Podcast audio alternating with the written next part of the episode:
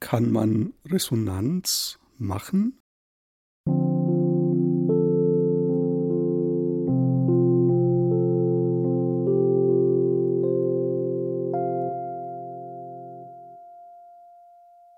Ich habe von einer Kollegin eine E-Mail bekommen, die mir so etwas Ähnliches wie eine schöne Rätselaufgabe gestellt hat. Die Kollegin hat geschrieben, dass sie gerne mal von mir wissen möchte, was eigentlich so die Gemeinsamkeiten oder vielleicht auch Unterschiede sind zwischen dem, was wir Resonanz nennen. Also Resonanz ist ein Begriff, der ja heutzutage sehr en vogue ist, also der häufig verwendet wird. Ich werde da ein bisschen was euch drüber erzählen, über Resonanz. Und der zweite Teil ist so das Thema der, äh, des Felds Sens, also ein Begriff aus, dem, aus den Focusing, Focusing-Therapie häufig auch. Also so dieses, was wir umgangssprachlich nennen würden, das feine Gespür. Ist das eigentlich dasselbe? Ist Resonanz dasselbe wie das feine Gespür oder sind diese Dinge doch unterschiedlich?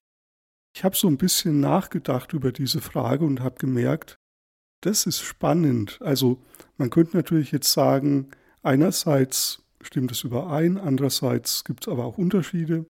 Das ist so dieses klassische, ja, ich vergleiche einfach zwei Theorien oder zwei Modelle oder zwei Begriffe miteinander und dann finde ich halt Gemeinsamkeiten und Unterschiede. Als ich aber noch so ein bisschen länger darüber nachgedacht hatte, habe ich gemerkt, dass durch diese Frage eigentlich eine andere Frage bei mir berührt wird, die mich selbst jetzt schon länger bewegt.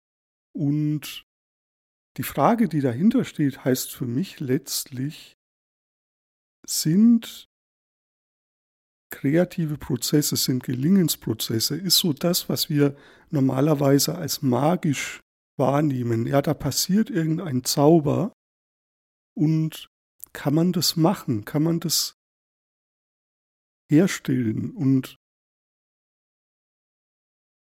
diese Frage wird da berührt und ich möchte versuchen, mal ja eine vielleicht etwas ungewöhnliche Antwort zu geben am Ende der heutigen Folge.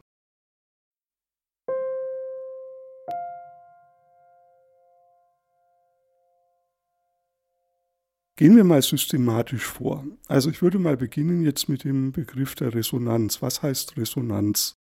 derjenige, der diesen Begriff so in die heutige Welt, in, in, ja, in die Gespräche, in die Diskurse gebracht hat, ist Hartmut Rosa. Der hat ein Buch geschrieben über Resonanz und das wird seitdem sehr häufig zitiert. Das für mich wichtigste Merkmal, was er darin beschreibt, von Resonanz, ist sowas wie eine Mischung aus Kontakt und Loslassen. Also Resonanz ist eigentlich für mich was ganz Paradoxes. Da gibt es zwei Akteure. Diese zwei Akteure können entweder zum Beispiel zwei Menschen sein, aber es kann auch sein, dass zwischen einem Menschen und einem Buch eine Resonanz entsteht oder zwischen einem Menschen und einem, ähm, einem Tier oder einer Pflanze. Ja, also, und das Wichtige ist dabei, dass da ein Kontakt existiert, also die beiden sind nicht unabhängig voneinander, aber gleichzeitig herrscht auch eine sehr große Freiheit. Also jede, jeder dieser beiden Akteure folgt seiner eigenen inneren Logik, seiner Eigenlogik. Zum Beispiel das Buch folgt seiner, ja, dem, dem Erzählfaden oder dem, den Argumentationsschritten, die in diesem Buch entfaltet werden. Und der Mensch, der Gedankenstrom, der Denkprozess dieses Menschen, der folgt auch seiner eigenen Logik. Und die beiden resonieren aber miteinander. Und das haben wir manchmal auch so in Begegnungen, dass jeder, jede Person folgt zu ihrem eigenen inneren Weg und dennoch entsteht zwischen diesen zwei Menschen sowas wie ein ja eine Resonanz, ein, ein Phänomen, das die beiden miteinander dann doch verbindet. Also es ist Kontakt und Loslassen zugleich. Rosa beschreibt das als eine nicht mechanische Verbundenheit. Ja, es ist nicht so, dass das Zwang, also ja, wie so ein, wie wenn man das so aneinander schraubt, wie bei einem, ja, ich denke jetzt so als Metapher an diese, an dieses Gestänge bei einer alten Dampflok, vielleicht habt ihr das schon mal gesehen, ja, das sind ja so diese Metallräder mit solchen Querstangen verbunden, sodass alle Räder sich gleich drehen. Also diese Art von mechanischer Verbindung, das wäre nicht Resonanz, sondern jedes Rad muss im Grunde genommen frei schwingen können, sich in seiner eigenen Geschwindigkeit drehen, die Richtung selbst bestimmen können. Es läuft dann auch nicht auf Schienen, wie bei dieser Dampflok, sondern und, und jedes Rad hat vielleicht sogar seine eigene Größe und es kann sich sogar entscheiden, ob es vielleicht gar kein Rad sein will aus Metall, sondern vielleicht auch ein, ein Gummireifen oder ob es irgendwas ganz anderes werden möchte. Also ob es, als ob es die Form eines Rades vielleicht auch hinter sich lassen möchte und sich grundsätzlich verwandeln. Also diese ganz vielen Freiheitsgrade haben diese beiden Akteure, wenn wir über Resonanz sprechen. Und das ist eben das Gegenteil von so einer mechanischen Verbindung. Dennoch sind die in Kontakt miteinander.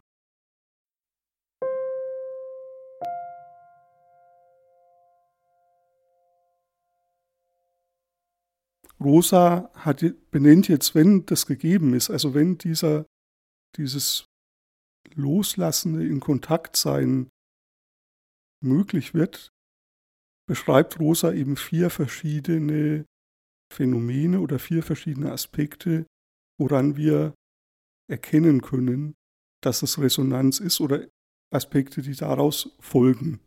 Der erste Aspekt wäre der der Affizierung. Affizierung bedeutet, ich bin irgendwie berührt, es macht was mit mir, es lässt mich nicht kalt. Das muss nicht unbedingt bedeuten, dass ich emotional irgendwie aufgewühlt bin, aber es, das kann auch auf einer sehr feinen Ebene sein, aber es ist so ein Moment des Berührtseins.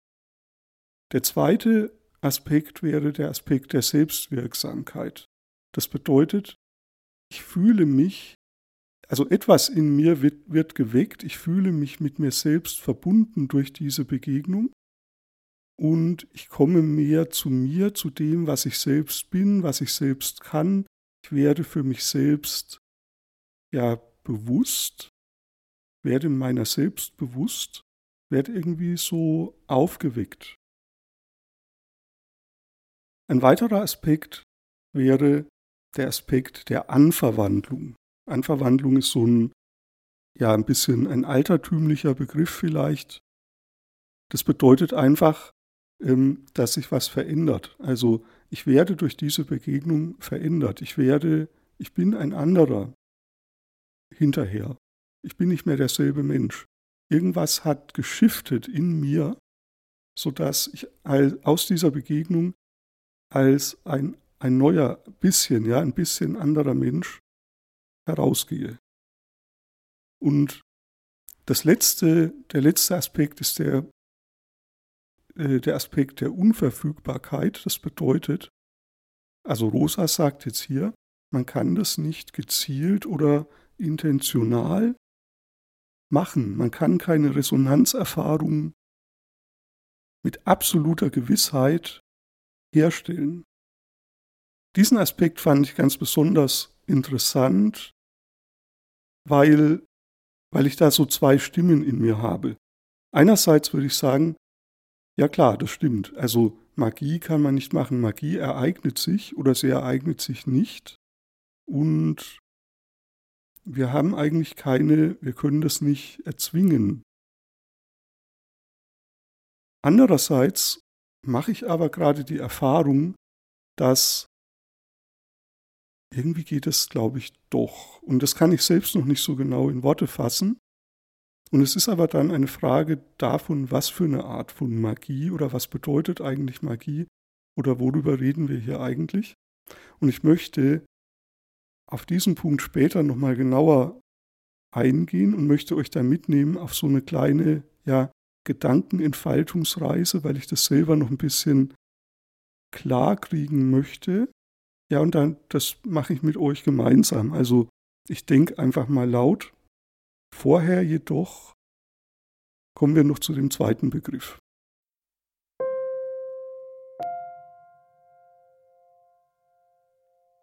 Der zweite Begriff ist der Feldsens. Das ist ein Begriff, den ich schon sehr lange kenne, den ich auch selbst sehr, sehr lange schon verwende. Der wurde entwickelt von, oder derjenige, der den erfunden hat, war Eugene Chandlin, ein amerikanischer Philosoph oder auch Psychotherapeut. Und Feldsens bedeutet sowas wie der gefühlte Sinn, also etwas, was ich fühle und gleichzeitig hat es aber irgendwie auch so eine tiefere Bedeutung. Also Feldsens ist meistens sowas wie ein körperliches Erleben. Also Feldsenses spüren wir meistens irgendwie so körperlich als zum Beispiel, da kribbelt es dann irgendwo so im Bauch oder ich merke, dass, ja, dass da irgendwie so eine körperlich gefühlte Unruhe in den Eingeweiden liegt oder auch im Brustbereich, weitet sich etwas, ja, es öffnet sich und ich kann irgendwie tiefer durchatmen. Also so diese körperlichen Phänomene, das, ist, das sind Feldsenses. Ich finde den Begriff deswegen auch schön, weil Sens kann man ja unterschiedlich übersetzen. Man kann sagen, das ist das sind die Sinne, also hören, sehen, sehen, riechen, schmecken und so weiter. Also die körperlichen Sinne, die Sinneswahrnehmung steckt da drinnen. Und andererseits sagen wir ja auch im Deutschen, etwas macht Sinn, etwas hat eine Bedeutung. Und im Feld Sens kommen diese zwei Aspekte, also dieses körperlich fühlbar und bedeutungsvoll, das findet da zusammen. Also der gefühlte Sinn ist so wie, ich merke da so zum Beispiel ein körperliches Erleben von Unbehagen. Ich merke das zum Beispiel dadurch, dass sich ja irgendwie so was körperlich in meinem Bauchraum zusammenzieht, zum Beispiel das Zwerchfell, ja dieser Muskel unterhalb der, der Lunge, der wird irgendwie so ganz hart und fest und ich merke, das hat was damit zu tun, in welcher Situation ich mich gerade befinde. Das ist nicht einfach nur rein physiologisch, sondern das hat eine Bedeutung, dass dieses Zusammenziehen dieses Muskels, das ich wirklich auch körperlich spüre, hat was zu tun damit, dass ich mich in einer Situation unbehaglich fühle, dass ich mich verkrampfe und wenn ich da genauer hinfühle und dieses Erleben erkunde, also wenn ich meine Aufmerksamkeit so ein bisschen verweilen lasse bei diesem Erleben, dann kann ich darüber so ein bisschen besser verstehen, was genau es eigentlich ist, was mich zum Beispiel in so einer Situation unbehaglich fühlen lässt. Also ich verstehe, indem ich mich diesen Körperempfindungen zuwende, ein bisschen besser, was es eigentlich mit dieser Situation auf sich hat.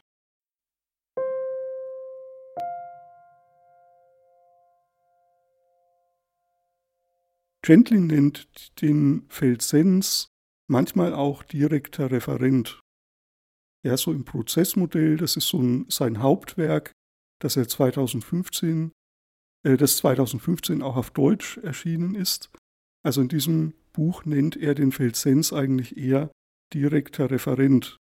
Und das bedeutet, es ist sowas wie ein innerer Bezugspunkt, ein Punkt, auf den ich ja Englisch to refer to, also mich darauf, kann mich darauf beziehen innerlich, kann meine Aufmerksamkeit zu diesem inneren Referenzpunkt hingeben. Und wenn ich da so sozusagen diesem Erleben lausche, wenn ich mir die Zeit nehme, da hinzulauschen, mich damit innerlich auseinanderzusetzen, dann ähm, entfaltet sich, dann, dann verstehe ich auf einmal was. Also es ist ein, Bezugspunkt im Grunde genommen für einen Denkprozess. Das wird in der Focusing-Welt häufig so nicht verstanden. Also Focusing ist für mich eigentlich ein Denkprozess und auch Chandlin der ja Focusing im Prozessmodell letztlich herleitet, also was eigentlich Focusing ist, ja, der nennt dieses Focusing-Kapitel Denken mit dem Impliziten. Er sagt nicht fühlen. Er nennt dieses Kapitel nicht fühlen in einer Situation oder so, sondern er nennt es Denken mit dem Impliziten. Also ich nutze dieses implizite, intrikate, feine Gespür, das sich durch diese Körperempfindungen zeigt, nutze das dafür, um klarer zu denken, um gedanklich Dinge klarzukriegen. Häufig bedeutet das, dass wenn ich das mache, dann ja, ist es wie so ein Pendelprozess. Also ich habe vielleicht schon so ein paar Gedanken im Kopf, die gebe ich dann so zu meinem Gespür hin und das Gespür meldet mir dann zurück, ob diese Gedanken sich schon richtig anfühlen oder ob ich sie nochmal genauer oder anders formulieren kann. Das ist ja häufig so, dass wir, wenn wir über Dinge neu nachdenken, über die wir noch nicht so genau nachgedacht haben, dass wir dann erstmal Worte formulieren und diese Worte dann ähm, innerlich nochmal überprüfen müssen, ob, die, ob wir das wirklich so meinen oder ob wir es nicht nochmal genauer oder anders sagen könnten.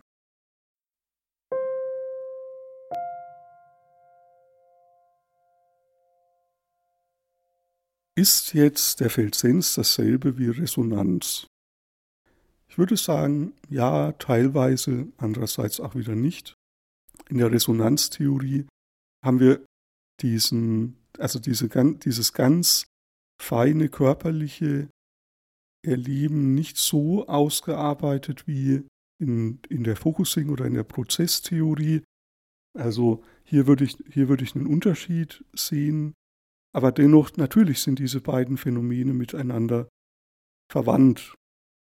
Auf den ersten Blick würde man vielleicht sagen, naja, Feldsens ist vielleicht sowas wie die Innenansicht von Resonanz. Also ja, wenn, wenn eine Resonanzerfahrung geschieht, dann entsteht da wahrscheinlich auch sowas wie ein feines inneres Gespür, auf das ich mich beziehe. Also das lässt mich ja nicht kalt. Ich hatte ja schon gesagt, so, wir haben ja diese Eigenschaft des Affiziertseins in einer Resonanzerfahrung und ja, Affiziertsein ist fast schon so ähnlich wie, wie ein Feldsens. Ich, ich spüre das einfach, es, es weckt etwas in mir.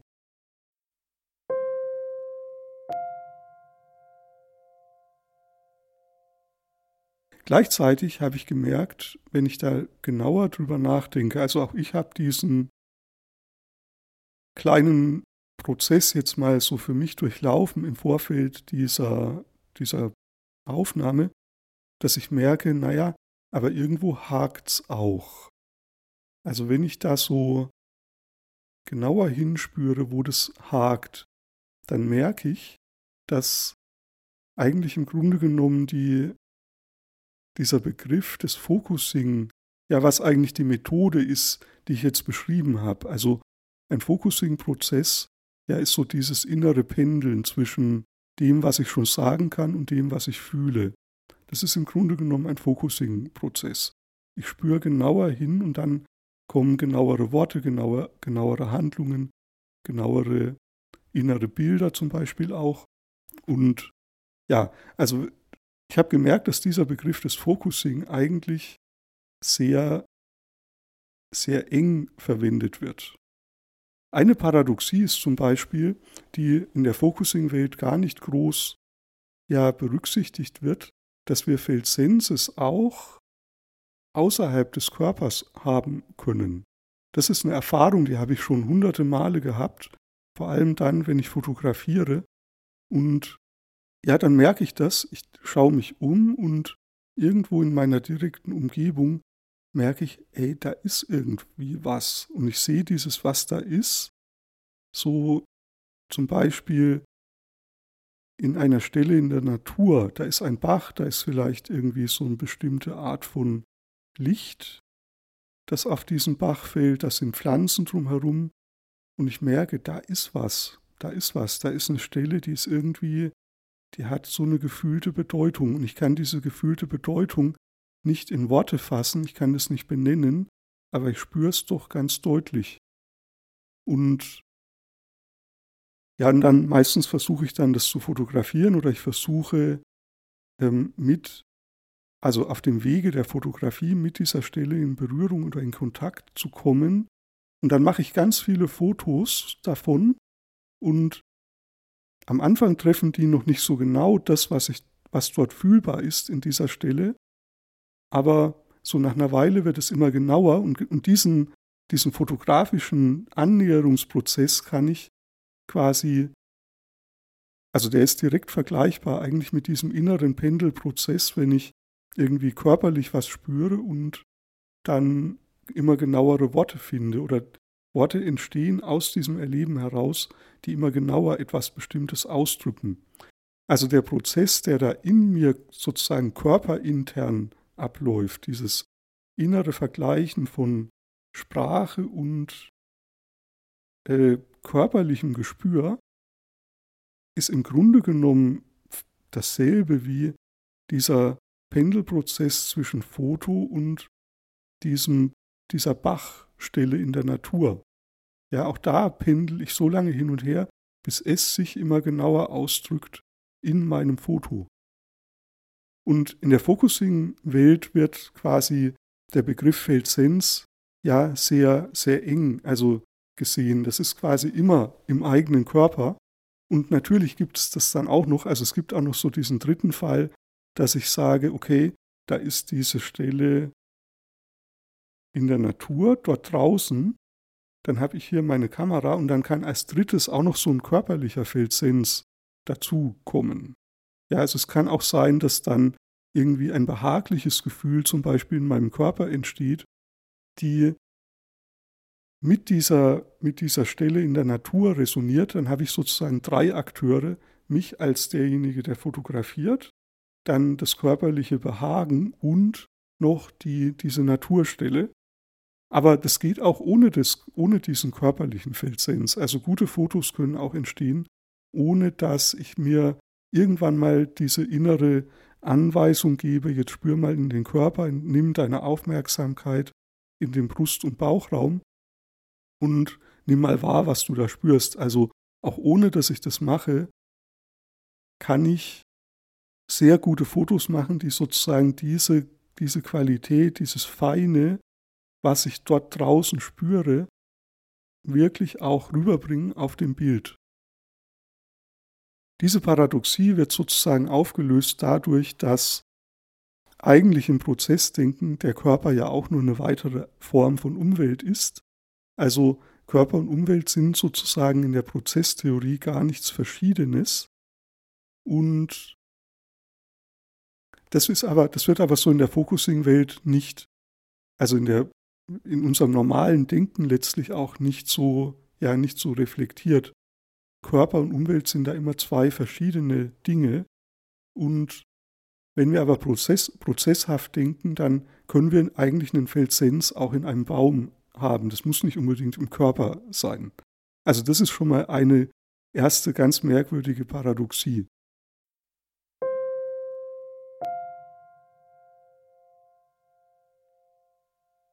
Eine zweite Paradoxie ist die, dass ich gemerkt habe, wenn ich einem Bodymapping-Prozess folge, dann, dann, dann entsteht zwangsläufig eine Resonanz.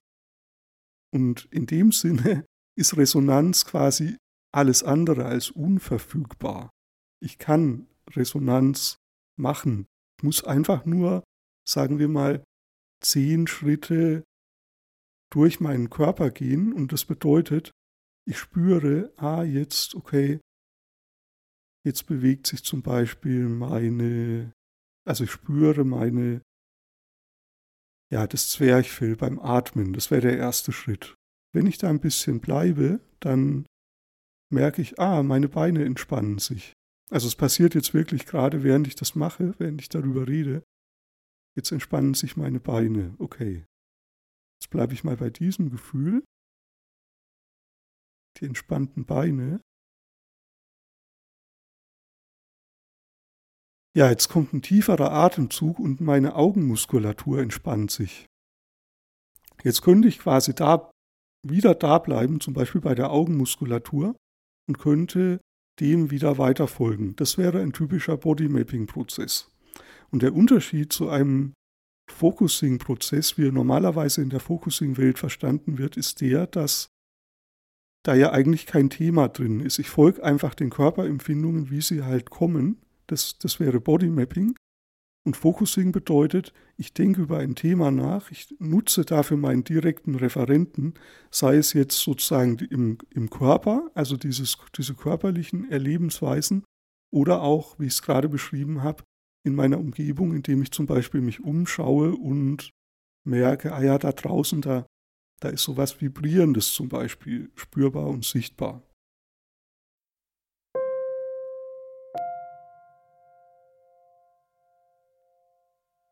Resonanzerfahrungen kann ich nur dann nicht machen, sie sind nur dann unverfügbar, wenn ich mir vorher vornehme, dass es auf ein bestimmtes Thema bezogen sein soll. Resonanzerfahrungen als solche oder auch ein Feldsens als solches kann immer entstehen, also und ich kann das auch wirklich innerlich hervorrufen, indem ich mich einfach in diesen Prozess reinbegebe. Das Ding ist aber, ich weiß im Vorfeld nie, welches Thema daraus entsteht. Und in dem Sinne ist es nicht verfügbar. Also die Themen sind das, was unverfügbar ist. Ich würde sagen, die Resonanz, die ist sehr wohl verfügbar, aber nicht, worauf sie sich bezieht. Resonanz kann man machen. Feldsenses kann man machen, aber man kann nicht die Themen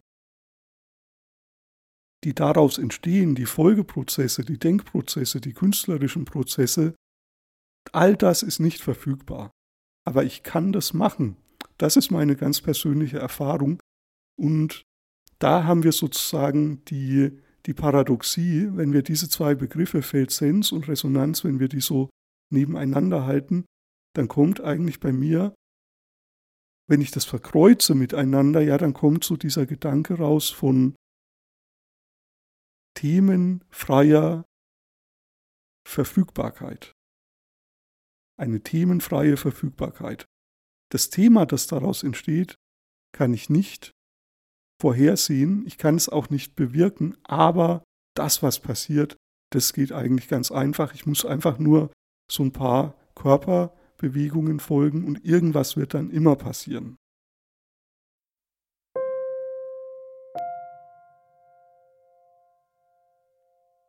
Ja, du kannst es jetzt mal selbst ausprobieren. Du hast jetzt mal drei Minuten Zeit, Bodymapping zu machen.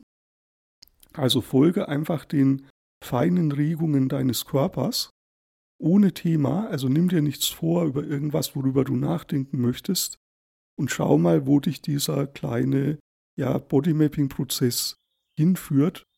Welches Thema wird dadurch geweckt bei dir?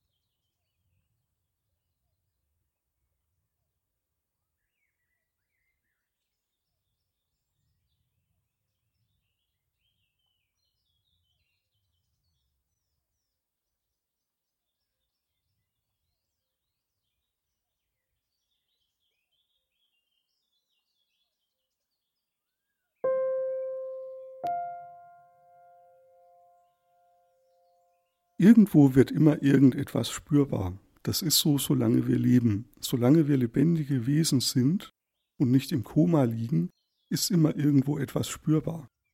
Ich glaube, diese Beobachtung, dass ein Feldsens nicht, also dass ich nicht sicher gewährleisten kann, dass ein Feldsens spürbar wird, liegt daran, dass ich den Begriff des Feldsens, dass der zu eng gefasst wird. Wenn ich Feldsens verstehe als etwas, was auch in meiner Umwelt sich ereignen kann, dann muss ich einfach nur meine Augen aufmachen. Das ist so einfach. Dann muss ich nur hinschauen, hinhören, hinfühlen und irgendwas ist immer irgendwo spürbar.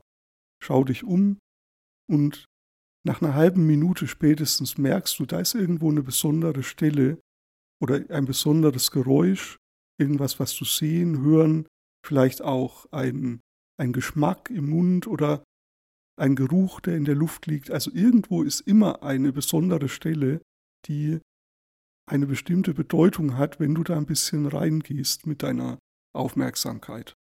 Also Resonanzerfahrungen sind, ich möchte diese These, lasst uns nicht so vorsichtig sein, wir können Resonanzerfahrungen machen. Das geht, das ist so einfach. Wir denken nur nicht dran, dass wir wirklich offen sind. Das ist meine Botschaft, mit der ich heute enden möchte. Wir sind vielleicht viel zu vorsichtig in diesen Feldern, also im Focusing oder auch in der Resonanzpädagogik sind wir viel zu vorsichtig, weil wir immer denken, das muss dann irgendwo im Körper sein oder das muss dann irgendwo in einem bestimmten Medium sich ausdrücken. Wenn wir wirklich alle Sinne dazu nehmen, wenn wir wirklich alles, wenn wir wirklich in diese ganz große offene Gewahr, in dieses große offene Gewahrsein gehen, dann ist Resonanz eigentlich der, das Normalste der Welt. Das ist der Naturzustand der, des Seins. Resonanz ist das, was immer da ist und eigentlich dieses Nicht, dieses, dieses Moment der Nichtverfügbarkeit, dass wir denken, diese Magie kann man nicht machen, das zeigt eigentlich, wie entfremdet wir sind, so in unserem normalen Lebens, in unserer normalen Lebensweise. Und eigentlich ist das doch so ein ganz komischer Gedanke, dass Magie erst gemacht wird, dass Magie überhaupt erst gemacht werden muss und dass sie selten ist. Magie ist nicht selten, sie ist immer da, sie umgibt uns und wir brauchen einfach nur offen dafür zu sein, diese besonderen Stellen einfach nur wahrzunehmen. Viel Spaß beim Ausprobieren wünsche ich dir und ja, bis bald, bis zum nächsten Mal. Tschüss.